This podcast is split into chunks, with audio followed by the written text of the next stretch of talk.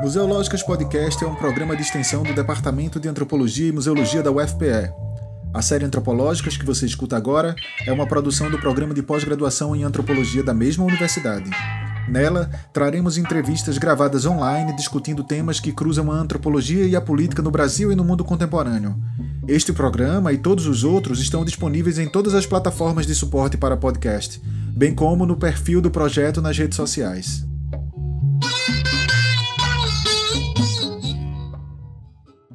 Olá, eu sou Chico Sabarreto, estou junto com Hugo Menezes e Alex Vailate em mais um programa da série Antropológicas, que é uma série que faz parte do programa de extensão Museológicas, do Departamento de Antropologia e Museologia da Universidade Federal de Pernambuco e do programa de pós-graduação em Antropologia da mesma universidade.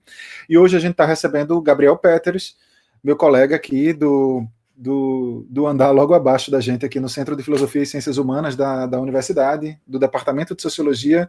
E Gabriel é professor desse departamento da pós-graduação em Sociologia. Antes disso, foi professor da Universidade Federal da Bahia e é doutor em Sociologia pelo Instituto de Estudos Sociais e Políticos da Universidade do Estado do Rio de Janeiro, o IESP-UERJ, onde ainda colabora com o Núcleo de Pesquisa em Filosofia das Ciências Sociais Possui graduação em Sociologia na UNB e mestrado em Sociologia também na UNB e vem publicando nos últimos anos uma série de artigos versando eh, fundamentalmente sobre teoria social contemporânea. Aliás, tem sido coordenador do, do GT de Teoria Social na Ampox e tem discutido bastante também é, uma abordagem sociológica do sofrimento e, e temporada só. Tem escrito também sobre, sobre trollagem durante a quarentena e ainda associado ao momento político contemporâneo brasileiro. E eu gostaria, primeiramente, de agradecer a disponibilidade de Gabriel para estar aqui conversando com a gente hoje e começar essa conversa é, perguntando mais diretamente sobre, sobre essa abordagem das ciências sociais para a depressão num contexto de isolamento e quarentena que a gente tem vivido contemporaneamente. O que as ciências sociais, Gabriel, tem a dizer sobre a relação possível entre isolamento e sofrimento, isolamento e depressão no momento em que a gente está vivendo? Obrigado demais pela tua disponibilidade. Pois bem, na verdade, antes de tudo, eu queria agradecer a você, Chico, agradecer a, a vocês todos, a bem da verdade, pela, pela oportunidade de conversar nessa quarentena e de tentar discutir o que as ciências sociais podem dizer acerca do momento que todos nós estamos vivendo. É importante a diferença que um andar do Cefish faz, né? porque essas oportunidades do diálogo não têm sido tão, tão frequentes na nossa atividade presencial, então fico feliz que, que nesse contexto de, de interação virtual a gente tenha podido estabelecer esse diálogo. Eu acho que junto com outros colegas lá do Departamento de Sociologia, e para começar dizendo óbvio, eu venho tentando trazer uma sensibilidade genuinamente sociológica para pensar o sofrimento psíquico. É, muitas vezes, não só a psicologia clínica ou a psiquiatria, mas também os próprios meios de comunicação acabam pensando transtornos de ansiedade, pânico, depressão ou problemas similares em termos individualistas e individualizantes. Ah, quando a bem da verdade me parece muito nítido que essas vivências de sofrimento psíquico estão conectadas a certas condições sociais que atravessam uh, milhões de pessoas. Então, na verdade, existe uma definição clássica de imaginação sociológica que é justamente essa capacidade de percepção do vínculo entre a biografia e a história. Né? No caso do sofrimento psíquico, portanto, a capacidade de perceber, por exemplo, como uma crise financeira global afeta os bolsos de fulana ou de Beltrano, como o, um crescimento nos índices de transtorno de ansiedade tem a ver com a instabilidade no mercado de trabalho, como a proliferação de quadros depressivos tem a ver com uma sociedade de ritmo de trabalho frenético, de competição exacerbada, de da performance, enfim. A ideia era pensar, então, num nível mais sistêmico, estrutural, propriamente sociológico, o sofrimento, o sofrimento psíquico. Ah, então, certamente, eu acho que a sociologia tem, tem algo de relevante a, a dizer sobre os efeitos psíquicos dessa situação de isolamento e distanciamento social, assim como já tinha algo a dizer antes a respeito do crescimento dos índices de depressão. Ah, antes mesmo da pandemia de Covid-19, a Organização Mundial da Saúde ah, afirmou que o mundo vinha experimentando uma pandemia de, de depressão. E você tinha muito frequentemente duas respostas ah, sociológicas a isso. A primeira delas era dizer que a pandemia, bem da verdade, não era de depressão, era de diagnóstico. Ah, então você teria uma psiquiatria propensa a tomar como patológicas certas condições psíquicas no passado eram tidas como normais, por exemplo, a distração, o luto, a tristeza e assim por diante. Ah, embora haja uma dose de verdade nesse tipo de análise, o, o que eu considero mais interessante é estudar de fato como as condições sociais de vida na contemporaneidade produzem sofrimento psíquico, ah, independentemente de como a gente queira chamá-las. É, eu acho que a gente não pode esperar uma resolução das controvérsias acerca da validade do diagnóstico psiquiátrico para reconhecer que existe um volume gigantesco de sofrimento psíquico sendo produzido pelo tipo de sociedade na qual a gente está a gente está imerso.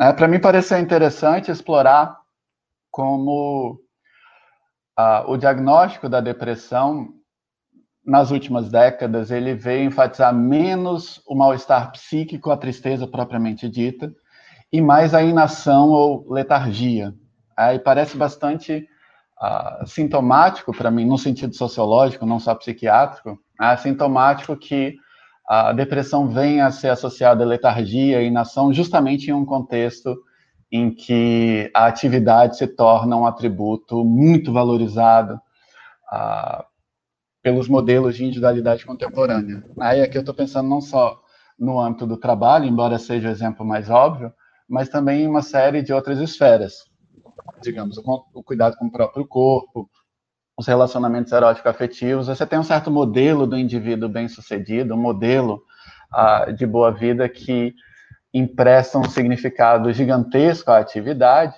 e como consequência disso, o deprimido aparece como o reverso da figura. Né? O deprimido é aquele que não consegue ou não tem a disposição de perseguir esse modelo da, da individualidade uh, hiperativa que é valorizado hoje. É uma das primeiras ah, questões relevantes quando a gente pensa as consequências do isolamento e distanciamento social é justamente ah, das consequências psicológicas dessa desaceleração forçada.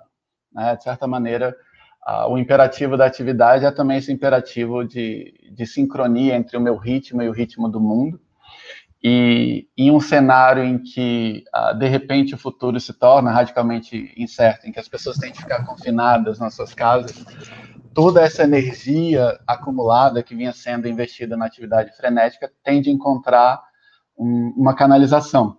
Né? E é interessante como as pessoas têm oscilado nas, nas respostas a isso. Né? Eu mesmo, ah, enfim, ah, comecei a quarentena ah, pensando, bom, a realidade é o que é, não adianta ficar ah, me lamentando enquanto eu estou confinado, eu posso tentar utilizar esse momento de confinamento como uma oportunidade para ser mais produtivo. Algumas pessoas podem usar esse momento de confinamento para lerem os livros que estavam na fila de leitura, para escreverem um romance que elas nunca tinham começado, etc. E cinco dias depois, em vez de estar produzindo loucamente, eu estava sentado no sofá, tomando cerveja e assistindo um seriado ruim, porém viciante, no, no Netflix. Né? E eu fiquei me perguntando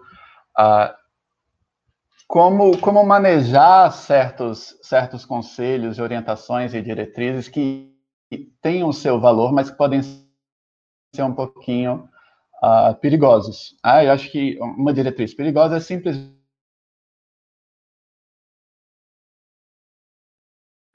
nas condições de vida anteriores à pandemia. A gente tem de reconhecer que existe aí um período de adaptação, que é um período caracterizado por emoções ah, negativas, que na verdade são perfeitamente inteligíveis, né? emoções e reações emocionais demasiado humanas a condições novas, e ah, essas reações envolvem coisas como, como luto, né? luto em relação a a coisas que a gente tinha, que talvez não valorizasse o suficiente quando tinha, e que não tem mais. Né? Desde a capacidade de ir para uma boate no fim de semana, ou de ir para uma festa e abraçar todos os nossos amigos, até a possibilidade de sair na rua e coçar a própria testa impunemente. É um exemplo prosaico, mas existe uma dimensão aí de luto e, e é uma dimensão difícil de manejar, porque uma das maneiras pelas quais a mente uh, lida com esse luto pela, uh, pela vida pré-Covid, por assim dizer, ou pré-isolamento e pré-distanciamento social, é tentando já projetar essa esperança de um retorno à normalidade muito cedo. Uh, obviamente, a esperança de um retorno à normalidade como tal não é algo ruim. Né? Na verdade, existe sim a chance de que no futuro a gente possa apreciar, por exemplo, a convivência presencial com os nossos amigos e parentes de uma maneira muito mais intensa do que a gente fazia antes, precisamente porque a gente passou por esse período de, de privação do contato presencial. Uh, mas, ao mesmo tempo, uh, é, é, importante lidar com, com, com dados de realidade, é importante lidar com o fato de que não vai ser em maio que as coisas vão voltar ao normal. Existe a possibilidade da gente continuar nessa vida no médio prazo, até no longo prazo, em cenários piores. Isso significa que a gente vai ter de adaptar a esse novo normal.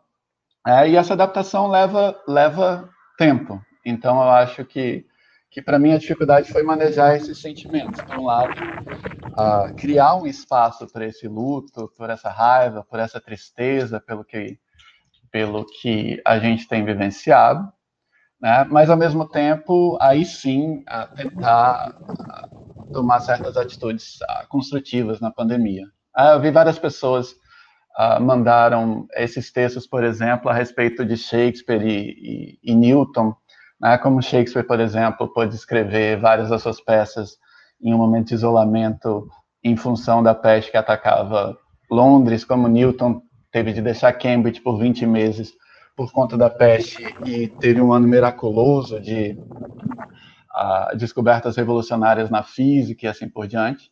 O problema desse tipo de exemplo é que se você sentar para escrever um artigo no computador pensando que a única maneira de redimir a sua quarentena é produzindo algo que seja tão valioso para a humanidade quanto as peças de Shakespeare ou, ou a física de Newton, obviamente você não vai produzir nada, você vai colapsar. Ah, então, para mim, o crucial tem sido encontrar essas vias médias, esses pontos de equilíbrio. Enfim, por um lado, é, é inevitável que, que a gente não consiga manter o mesmo ritmo de atividade. Talvez isso seja bom, é, porque, de certa maneira, uh, antes da Covid, a gente estava lidando com limites ecológicos da nossa atividade psíquica e corpórea, né? assim como o ser humano ah, no plano tecno-industrial, estava descobrindo certos limites que o próprio ecossistema da Terra coloca ao nosso desenvolvimento, a gente estava descobrindo também no plano da nossa ecologia psíquica, da nossa economia energética, que a, a sociedade faz demandas a nós que, que a gente não tem como responder, ou não tem, pelo menos, como responder plenamente. É, a gente é obrigado a fazer uma série de sacrifícios. Por exemplo, eu não posso ser um pai maravilhoso se eu trabalho 12 horas por dia. Se eu trabalho 12 horas por dia, eu também não posso cuidar uh, plenamente do meu corpo com exercícios aeróbicos e, e, e, musculação. E no limite, se eu tentar fazer tudo isso, eu vou pagar um preço. Por exemplo, o preço de ter de recorrer a auxílios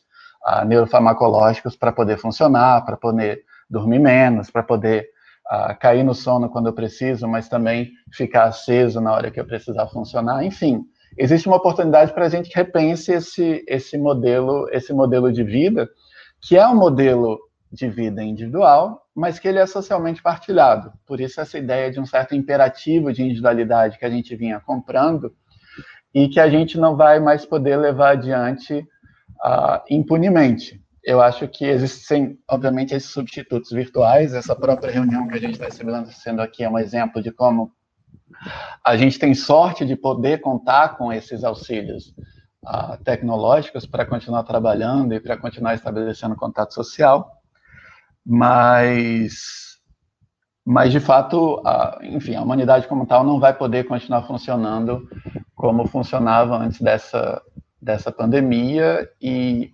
reconhecer plenamente esse fato envolve lidar com as suas consequências psicológicas. A ansiedade, em função uh, da incerteza quanto ao futuro. É claro que o futuro, até certo ponto, sempre foi incerto, mas o grau em que ele aparece nebuloso agora uh, aumentou.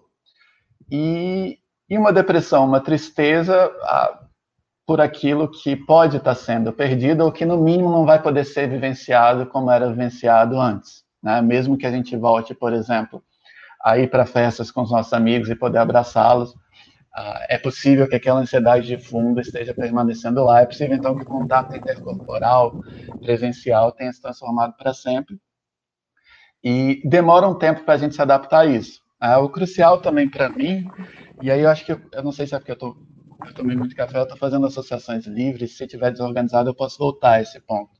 Né? Mas o crucial também é você ter em mente que esse luto inicial é parte do período de adaptação e ele não necessariamente vai durar para sempre. Né? Então, por um lado, você pode aceitar esses sentimentos negativos em relação ao que, ao que vem acontecendo. Por outro lado, não caia na ilusão de que você vai vivenciar esse mesmo grau de sofrimento ao longo dos próximos meses. É, existe um período aí da adaptação psicológica pelo qual você vai poder, ou você tem pelo menos a chance de, de retomar o seu engajamento em alguma atividade significativa, construtiva, que faça sentido para você, os seus contatos sociais, uh, embora o, o contato digital não seja um substituto perfeito para o contato presencial, ele é sim muito importante. Né? E, na verdade, eu, eu tenho de confessar para vocês, eu, eu, eu, quis ler uh, ou reler algumas coisas a respeito dos assuntos antes de vir para esse podcast.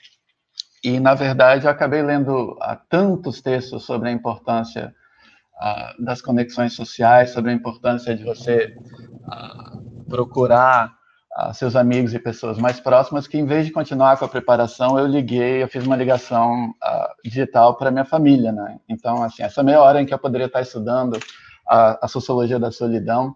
Eu, na verdade, estava conversando com as minhas sobrinhas, com a minha irmã, com meu irmão, com a minha mãe.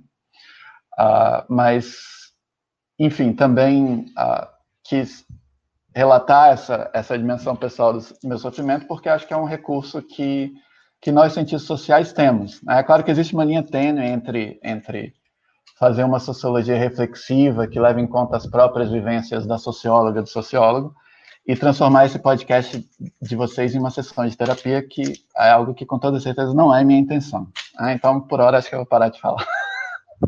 É, a gente está numa discussão na universidade é, sobre aulas online, voltar a atividades online, em especial é, para pós-graduação, por conta dos prazos do CNPq e da CAPES, enfim. Hoje, inclusive, aqui na UFPE, está tendo um debate sobre isso junto, aos, junto com os coordenadores de pós-graduação da universidade.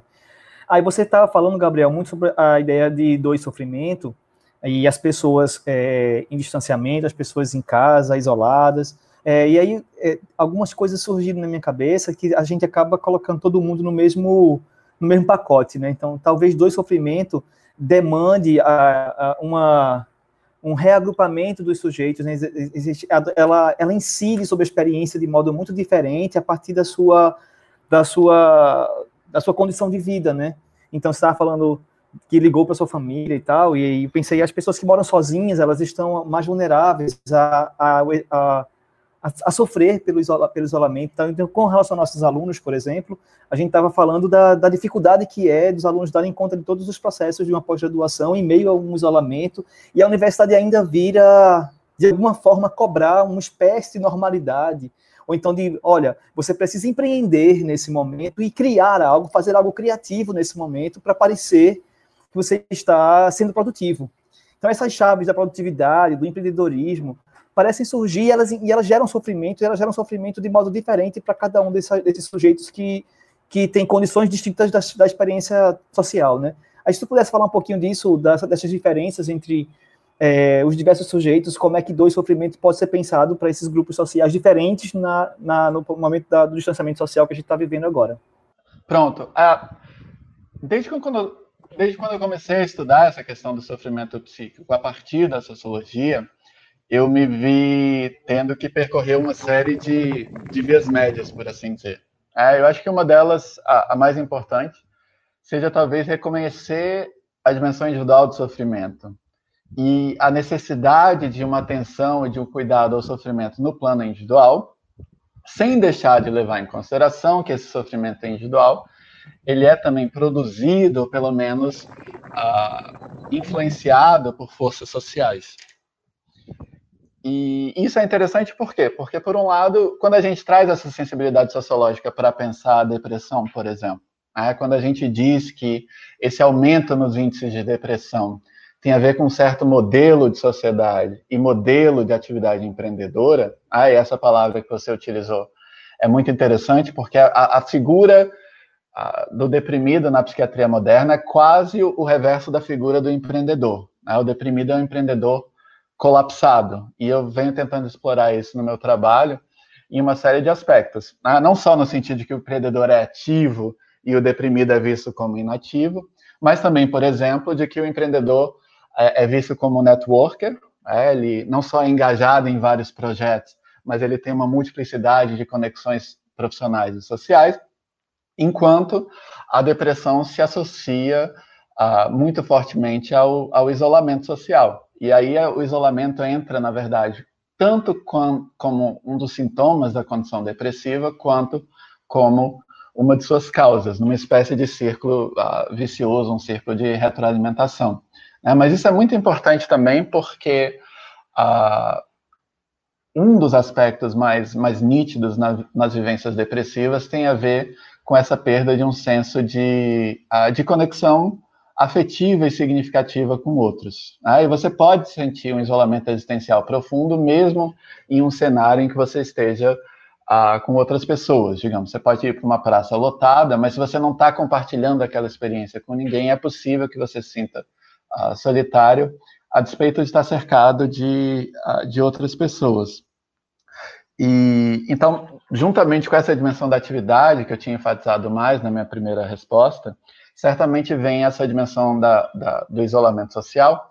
E por que, que eu menciono isso? Porque dizer que a depressão tem a ver com condições sociais de vida, certamente não é dizer que uh, um indivíduo sofrendo com sintomas de depressão só vai poder enfrentá-los verdadeiramente quando essas condições sociais forem revolucionadas. Então, a gente pode pensar nos dois sentidos, e a gente tem de pensar, sim, uh, no sentido no sentido de uma ecologia psíquica, né? O que o indivíduo que está sofrendo, mesmo o indivíduo que tem consciência de que o seu sofrimento tem a ver, digamos, com o capitalismo global e com a desigualdade socioeconômica, que ele pode fazer num plano bem prático para tentar uh, sofrer, sofrer um pouco menos. Uh, isso, isso é bem interessante porque também uh, aponta para uma questão que é a questão do, do privilégio, né? Muitas vezes, eu acho, cientistas sociais podem ter uh, um certo pudor em retratar o próprio sofrimento, porque a gente tem uma consciência muito, muito aguda dos, dos nossos privilégios uh, em relação a, a outras pessoas. Né? Então, de fato, a, as condições de isolamento e distanciamento social podem ser estressantes para todos nós, mas faz uma profunda diferença se você estar tá com a sua família numa casa de dois andares, com uma série de confortos, ou se você está sozinho, de fato, porque você não estava namorando uh, e você mora numa cidade que não é a cidade da sua família, ainda por cima num apartamento apertado do qual você não pode, você não pode sair.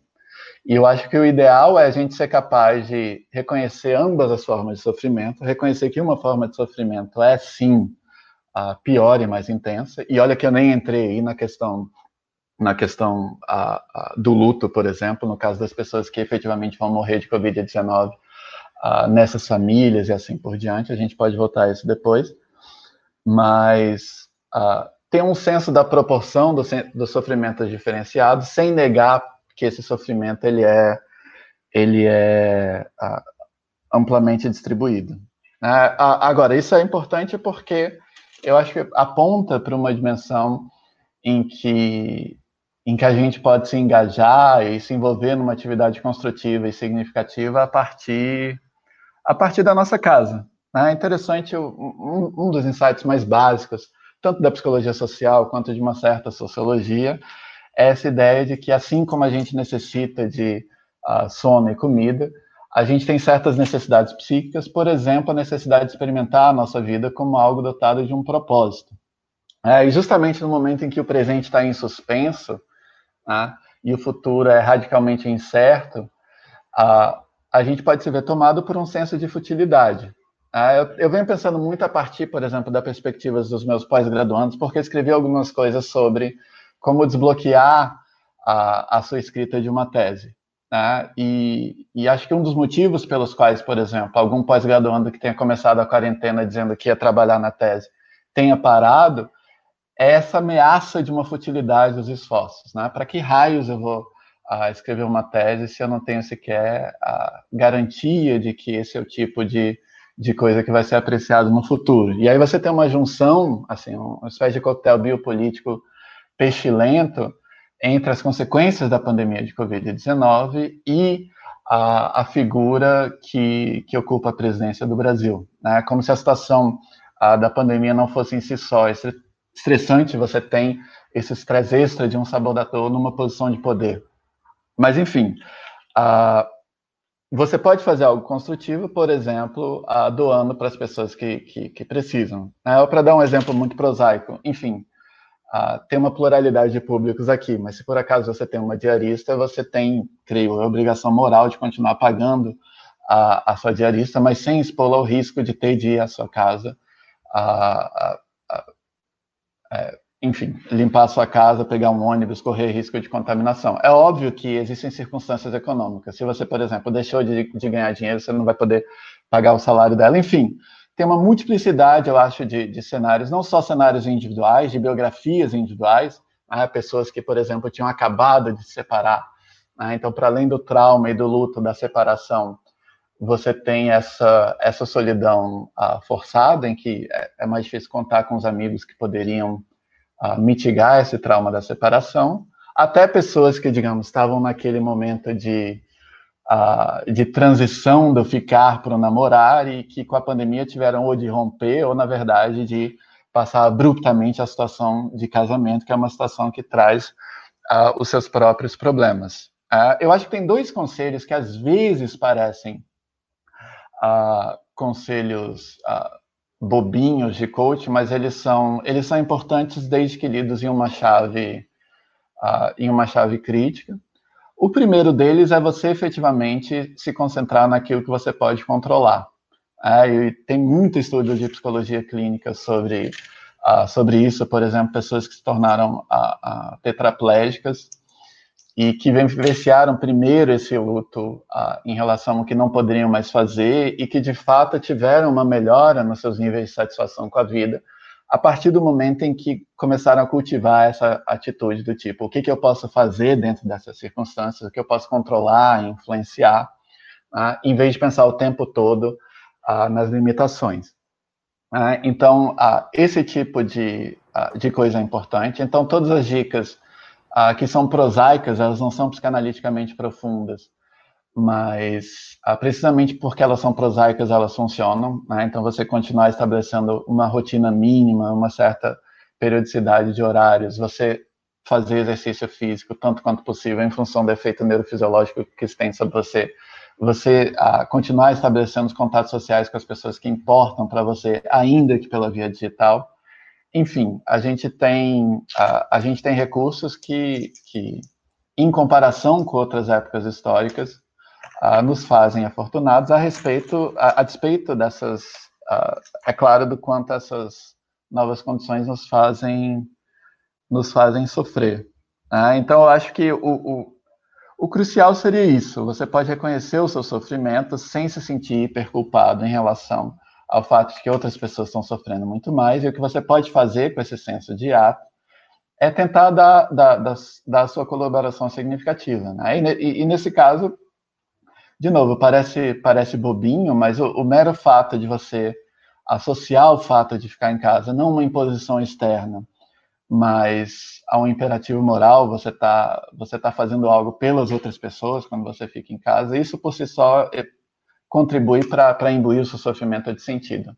Né? Porque muitas vezes acho que a felicidade nesse contexto não tem a ver só com bem-estar, tem a ver ah, com algo que pode ser mais profundo, que é você pelo menos ver algum sentido na sua dor e sofrimento, você pelo menos ah, perceber certas coisas pelas quais vale a pena sofrer. Né? Então, vale a pena sofrer os efeitos psíquicos do confinamento, se isso significa fazer algo dentro das minhas forças para combater a, a pandemia de Covid-19. Ah, e aí, a partir daí, obviamente, a gente pode pensar em todas as dimensões políticas que várias pessoas vêm pensando, né? Em que medida a gente pode, por exemplo, ver com novos olhos o estado de bem-estar social, né? Mesmo, digamos, os liberais com com algum senso de realidade, agora se tornaram todos keynesianos. Né? Existe a chance de que esse momento de urgência chame a atenção para uh, imperativos como, por exemplo, da renda básica, de um sistema universal de saúde, e isso em vários, em vários países do mundo, né? assim como a possibilidade de que a gente reavalie um pouquinho as nossas escalas de, de valor. Né? Isso apareceu na entrevista do Johan Hari e do uh, Andrew Solomon com Glenn Greenwald, né, em um dos, dos uh, episódios do programa do, do, do Intercept. Né, realmente reajustar nossas escalas de valor, por exemplo, em relação à importância que a gente dá para os influenciadores de Instagram de um lado, e, e para essas pessoas que continuam a se arriscar por nós, por exemplo, os motoristas de ônibus, por exemplo, os garis, por exemplo, enfermeiros e técnicos de enfermagem, assim por diante. Aí, de novo, eu fui para a Associação Onírica, eu senti que tinha muitas coisas a dizer e uma coisa puxando a outra. Né? Eu juro que minhas aulas são bem mais organizadas.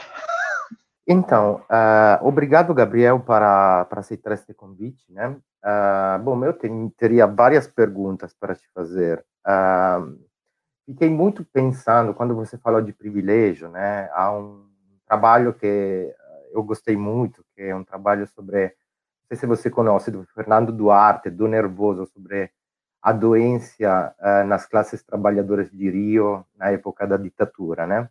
E queria te fazer uma pergunta que vai em duas direções, né? Uh, uh, como podemos pensar esta ressignificação do sofrimento? Porque na minha na minha percepção parece que sofrimento é algo que já destaca um tipo de privilégio social, né? Então, como podemos pensar uh, esta categoria em relação às classes mais baixas, que serão, com certeza, por como se está configurando uh, a sociopolítica brasileira, mais afetadas? E do outro lado, me pergunto se no campo psiquiátrico, né, que é uma da, da, da, das ciências da saúde, talvez que podemos considerar mais hegemônicas, né, está tendo um debate sobre uh, a criação de novas categorias uh, para descrever doenças ligadas ao específico isolamento que estamos vivenciando neste período. Então, uma reflexão em relação à classe social e uma reflexão em relação à biomedicina, à psiquiatria. Pois bem, um de novo, né, quando a gente tenta pensar o sofrimento psíquico e as chamadas doenças mentais ou psicopatologias a partir das ciências sociais, a gente percebe duas linhas de pesquisa.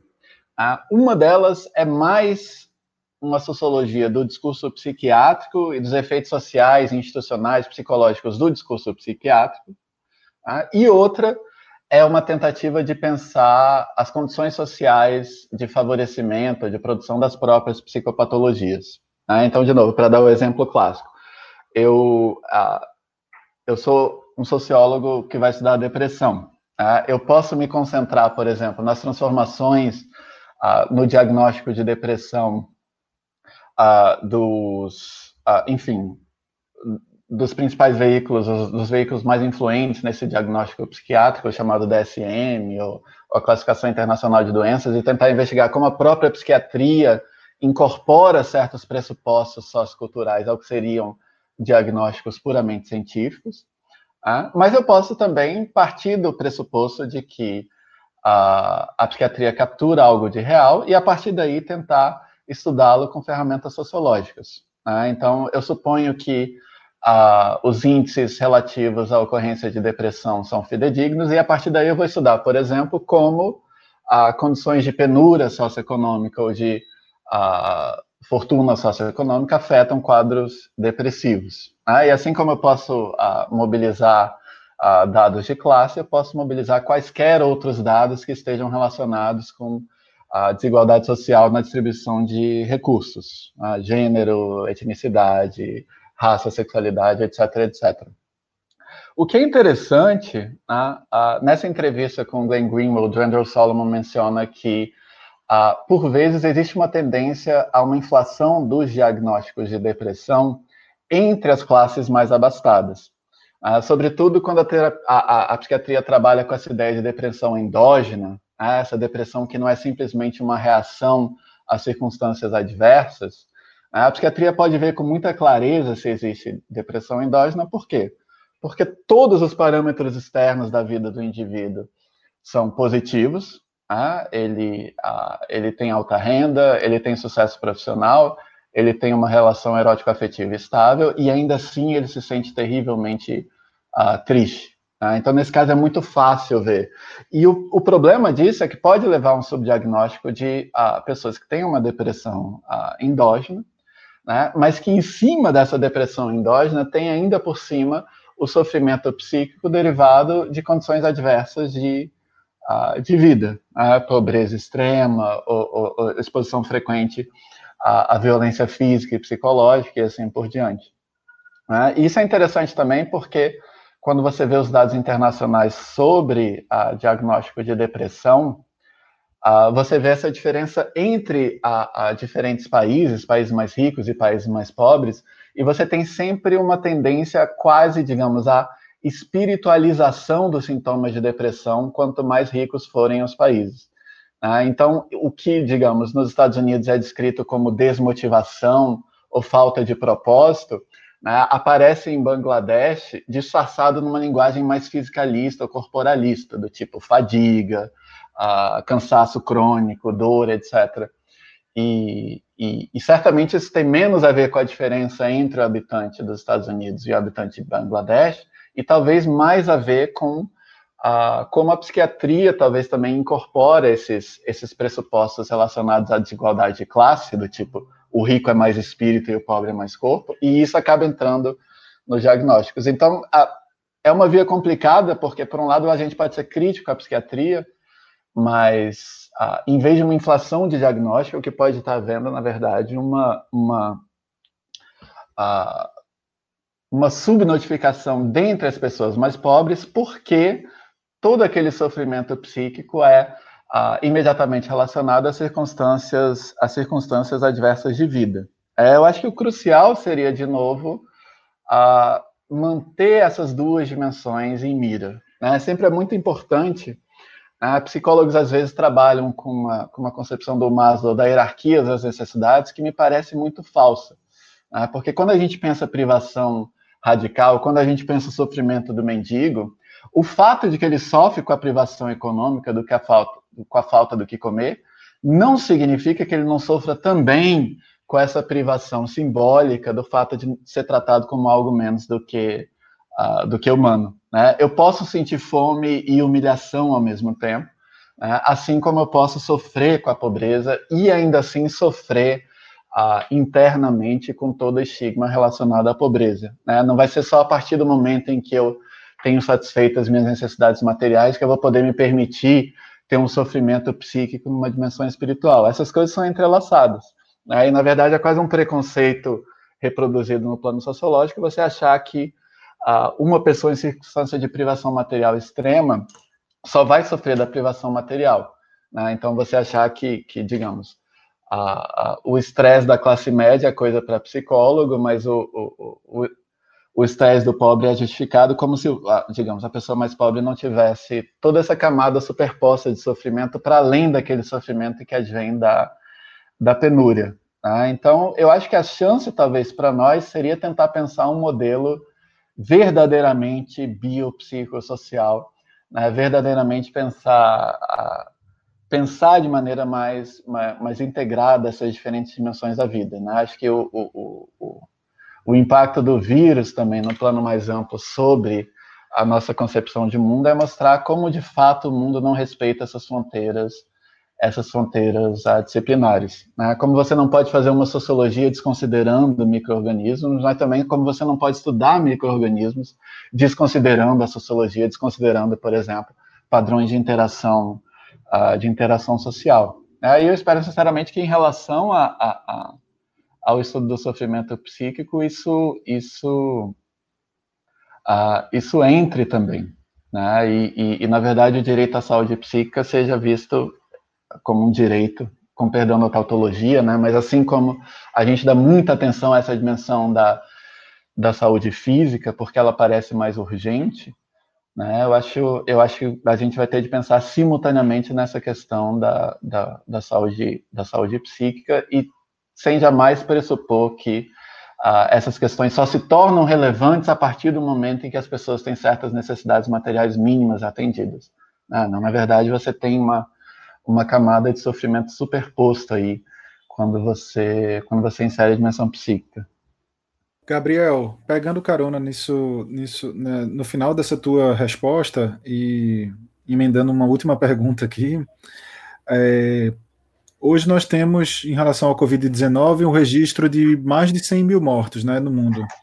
Então, são mais, são mais de 30 mil na Itália, mais de, de 30 mil nos Estados Unidos, mais de 20 mil na Espanha.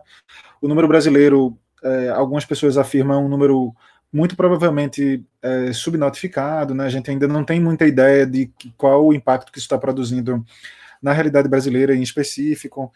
E hoje eu vi duas coisas na internet que me chamaram a atenção que vão me ajudar a formular essa pergunta para você. Uma foi um, um relato uma, da entrevista do ministro da Educação, o Abraham Weintraub, é, à Rádio Jovem Pan, é, defendendo a necessidade do retorno às aulas e, e da realização do Enem, é, agora no segundo semestre.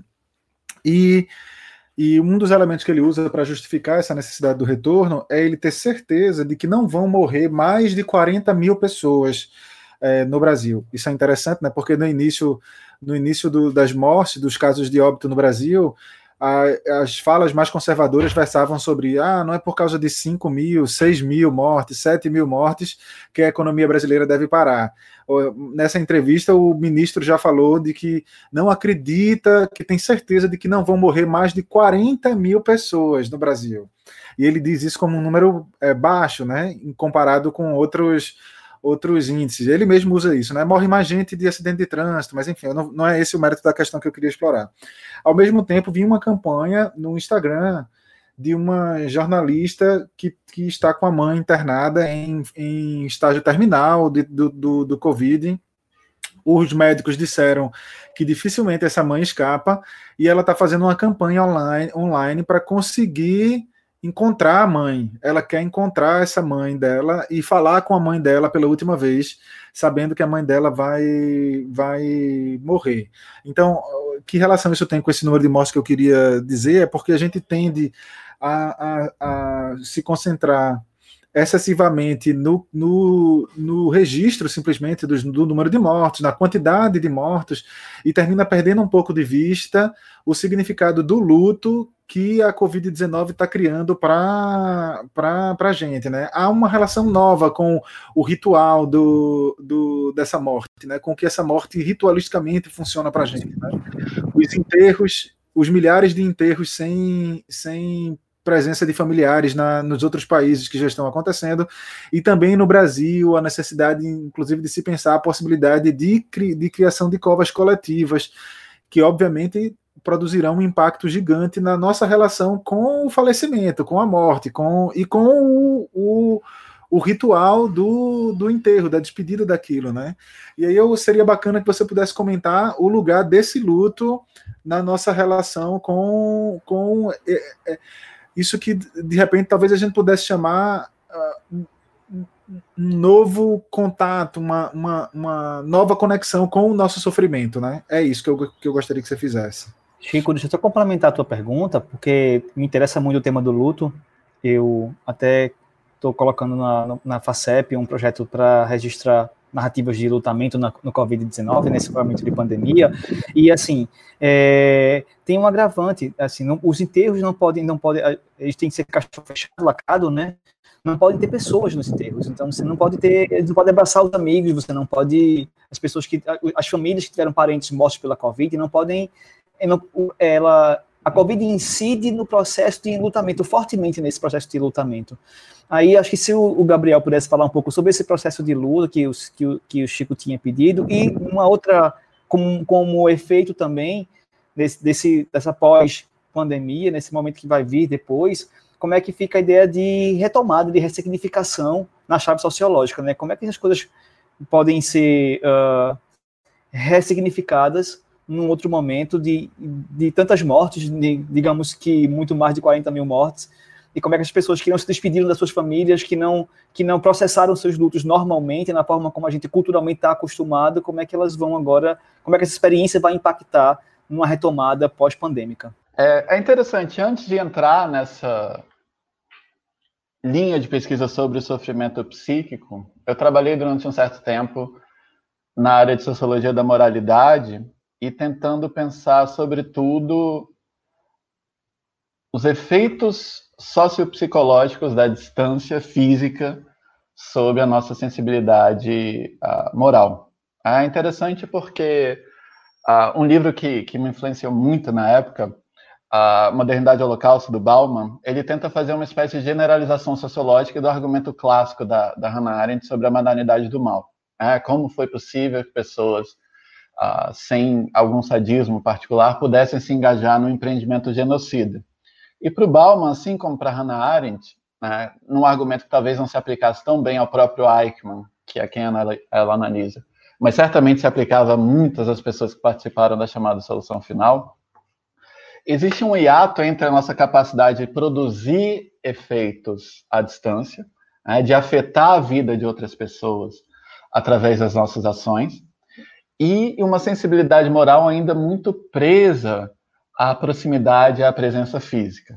Né? Então, é como se, pelo menos para vários uh, indivíduos, fosse mais fácil assinar um papel e, ou apertar um botão e matar 200 pessoas em um uh, local que, que ela jamais vai ver, né? ou passar uma ordem por telefone ou telegrama, ou redigir um memorando, ou calcular, digamos, as dimensões de uma câmara de gás na planilha, mas sem jamais ver os efeitos físicos últimos das suas ações em termos de morte e sofrimento. Para várias pessoas seria mais fácil matar 200 pessoas assim à distância do que atirar na cabeça de uma pessoa diante delas. Né? E um dos aspectos que pareciam uh, mitigar essa situação de neutralização da consciência moral pela distância é justamente a visibilização do sofrimento por meios midiáticos. Né? Agora, o interessante é que essa visibilização trouxe ela própria uh, os seus mecanismos de, de neutralização. Uh, hoje, uh, você viver no mundo contemporâneo é você viver com a consciência contínua de que pessoas estão morrendo, pessoas estão sofrendo. Nesse exato momento, alguém está sendo torturado, nesse exato momento, é possível que uma, uma criança, na verdade, várias crianças estejam morrendo de fome e assim por diante. E é difícil processar esse tipo de informação na nossa consciência, na nossa consciência moral. Uh, o Bertrand Russell disse em algum lugar que para ele a marca de um ser humano civilizado era a capacidade de chorar lendo uma tabela de números. Uh, e é de fato muito difícil, se você ler, por exemplo, uma tabela estatística dizendo que 20 mil pessoas morreram, uh, você tem, obviamente, uma consciência intelectual do, do que isso significa, mas é difícil traduzir essa consciência para o âmbito da moralidade visceral. Ao passo que se eu a, a, vejo alguma história, por exemplo, a respeito de uma mãe que não pôde enterrar sua filha, ou teve, teve que ficar 20 metros de distância da filha que estava sendo enterrada em um caixão blindado, imediatamente você dá carne e sangue, você produz um senso de identificação com esse sofrimento e com esse luto. Né? E, e você entende um pouco melhor a gravidade do problema. Né? Agora, mesmo se você me pedir para multiplicar esse, esse sofrimento de um por 20 mil, a, a minha mente vai, vai ter dificuldade em entrar em colapso. Né? Quando você vai para a escala dos milhões, como no caso do Holocausto, uh, é muito difícil para a gente processar. Então, acho que o primeiro desafio é esse: encontrar maneiras de despertar a sensibilidade moral que vão ter de passar pela, pela via imagética. Não basta só dizer que 20 mil pessoas morreram. Você conta a história de uma pessoa, imediatamente você uh, acende algo na consciência moral que às vezes é muito difícil acender simplesmente com dado, uh, com dado, uh, com dado estatístico. É, eu acho interessante um texto clássico da, da sociologia que vocês conhecem, é o do Norbert Elias sobre a solidão dos moribundos, e ele fala precisamente desse processo de uh, ocultamento da morte, né? Enquanto no passado as pessoas velavam seus mortos, uh, por exemplo, na sala de casa, e a criança crescia já tendo essa familiaridade visceral com a morte, né? com uh, o progresso da sociedade moderna, a morte passa a ser cada vez mais uh, ocultada, ela é algo que ocorre em quartos de hospitais com poucas pessoas e assim por diante. E é claro, a partir do momento em que, em que uh, o próprio enterro se torna impossível, né, esse processo de abstração da morte ele se torna mais, mais radical e, e certamente existe um, um, preço a pagar por isso. Né, a, a, por não poder abraçar as pessoas em um momento de luto, por não poder possivelmente se aproximar da pessoa morta, que é algo que por mais, por mais traumático que seja, pelo menos cumpre um propósito psicológico como um ritual de despedida, de fechamento, que muitas vezes não é não é possível você realizar se, se, se você tem consciência da morte, mas a morte se torna uma abstração. Enfim, existe, existe um, um, um caminho difícil a ser percorrido, é porque de fato Uh, o, o, que a gente vai ter diante de si é um desafio, né? um desafio de ter de lidar, por exemplo, com, com esses dados estatísticos e, e traduzi-los genuinamente em sensibilidade moral, né? em efetivamente ser capaz de, de, de, de, levar em conta o que significam 40 mil pessoas, uh, pessoas mortas. Né? Então, acho que, bom, no caso do, do, ministro da Educação, obviamente tem outras, outras coisas ah, em jogo, né? mas o, o, a própria quantificação do número de mortos ela já está presente, aí seria o caso de pensar em que medida você não tem aí um, um elemento de, de eugenia epidemiológica, né? Porque, de novo, pessoas que são mais ou menos normais do ponto de vista psicológico e, e, e moral, né? podem neutralizar essa consciência moral quando elas estão distantes da, da mortandade e quando, de algum modo, a própria mortandade está tá escondida e, a, e, e, cercada, por assim dizer, em algum contexto social. Né? E aí, na cabeça dessa pessoa, o contexto social pode ser a favela, né? de novo, é uma pessoa que possivelmente se chocaria com a morte de uma criança, mas, mas pode lidar bem com, com a informação de que duas mil pessoas morreram na favela, ou pode ser no caso, por exemplo, a, as prisões, né, de novo, a, enfim, no caso da prisão existe ainda um, um componente extra, para além da, da, do simples número de presos mortos, e para além do fato de que a gente não os vê, não tem acesso ao sofrimento que, que ocorre dentro das prisões, você tem um terceiro componente aí, que é a tendência da nossa mente achar da nossa mente não, né? Mas de muitas pessoas achar que aquele sofrimento é merecido, afinal de contas, se ele está na cadeia, é porque ele fez algo terrível, logo a morte dele vai pesar menos na, na, na minha consciência. Enfim, uma série de mecanismos aí que são muito, muito, uh, muito perigosos. Uh, e, e, e, e esses de cálculo da morte é algo que, que é até racionalmente compreensível quando você, por exemplo, é um epidemiologista, você é um médico tendo que tomar esse tipo de decisão, né, ele pode se tornar muito, muito bem uma racionalização uh, de, uh, de preconceitos uh, políticos detestáveis quando, quando utilizado por certas, por certas pessoas. É... Enfim, esse é o mínimo que eu tenho que eu tenho a dizer sobre isso, né? É, mas eu, eu, eu, na verdade, não sabia. Eu não, normalmente não acompanho as entrevistas da, da, da Jovem Pan. Então, eu uh, não tinha ouvido essa. A última afirmação do, do Weintraub que eu tinha ouvido, na verdade, foi o, o famoso tweet do Cebolinha, e, e, e, ele me motivou a escrever um texto no, no blog do Sociofilo sobre a trollagem como arma política. Né? Não sei se esse caso se, se enquadra também na figura da trollagem, porque uma outra coisa aí, bom, Uh, você. Uh, eu acho que eu já falei sobre isso, mas talvez uh, eu não quero me alongar. Em princípio, o troll é aquele que se coloca além da capacidade de persuasão pelo diálogo, porque ele está ali simplesmente para provocar. Tá? E a trollagem se tornou algo carismático no próprio plano político. Né? Foi um dos aspectos do carisma do Bolsonaro para alguns dos seus seguidores. E o problema é o que acontece quando você tem um troll no cargo de gestão. Né? alguém que sabe uh, sacanear, xingar, provocar, por exemplo, com a afirmação de que brasileiro pula, pula no esgoto e não pega nada, uh, que tem, na verdade, na sua mão uma série de recursos. É claro, tem toda uma discussão a respeito do, do quão blindado o Bolsonaro está nesse momento, Mas o que existe é um paradoxo aí, no sentido de que quanto mais bem-sucedidas forem as medidas de isolamento e distanciamento social, né, mais os anti-alarmistas vão achar perversamente que a sua postura tinha sido confirmada de antemão. Né? Digamos, eu tenho, eu tenho um, um, um, um alarme de catástrofe ecológica. Né? Digamos que o indivíduo A está dizendo que essa catástrofe é seríssima e que a gente tem de tomar essas medidas muito difíceis para impedi-la. O indivíduo B questiona o alarmismo do indivíduo A, vai dizer não, que não tem catástrofe nenhuma, que é um problema pequeno, etc.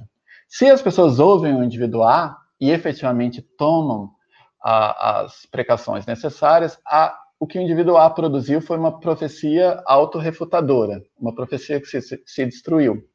E perversamente, né, o, o indivíduo B, diante do fato de que o alarme não, não aconteceu, vai dizer que, que ele tinha razão desde o início, quando, na verdade, obviamente, em termos contrafactuais, o, o cenário horrível não se desenvolveu porque as pessoas tomaram as precauções necessárias. Né? Então, não sei se da parte de, uh, de bolsonaristas, essa política da trollagem, da minimização do vírus, está uh, contando com isso é um, um jogo um, um, jogo do tipo ganha-ganha. Eles já sabem que não tem influência direta sobre a política pública, por exemplo, a STF garantindo a margem de manobra dos governadores. Né? Então, se os governadores forem bem sucedidos nas medidas de distanciamento e isolamento social, né, e o efeito for menos devastador do que seria, né, o próprio Bolsonaro vai dizer: tá vendo, eu falei que era só isso, isso, aquilo, etc. Né? Agora, esse tipo de, de cálculo do, do, do, só 40 mil pessoas, entre aspas, ele é realmente inacreditável. É esse tipo de coisa que a gente precisa de um tempo para processar antes de tentar investigar quais são os, os mecanismos psíquicos ou, ou, as estratégias discursivas por trás de um comentário sobre, sobre um comentário ah, como esse, né, do ministro da Educação. Então, Gabriel, obrigado demais pela tua disponibilidade. A gente agradece a tua participação aqui no, nessa série Antropológicas, né? E insistindo, inclusive, para que o ouvinte busque os outros programas da série, busque os outros programas do podcast também, né? Eles estão todos disponíveis nas suas plataformas de, de, de reprodução de música, que você então no, no, SoundCloud gratuitamente e nas, nas plataformas pagas que eventualmente você acessa. E agradeço demais de novo a disponibilidade de Gabriel, a disposição para bater esse papo com a gente durante a quarentena. Eu que estive, eu que sou Chico Sabarreto, estive aqui com Hugo Menezes e com Alex Vailate. Gabriel, muito obrigado. Muito obrigado a vocês três pelo convite e, enfim, força para nós.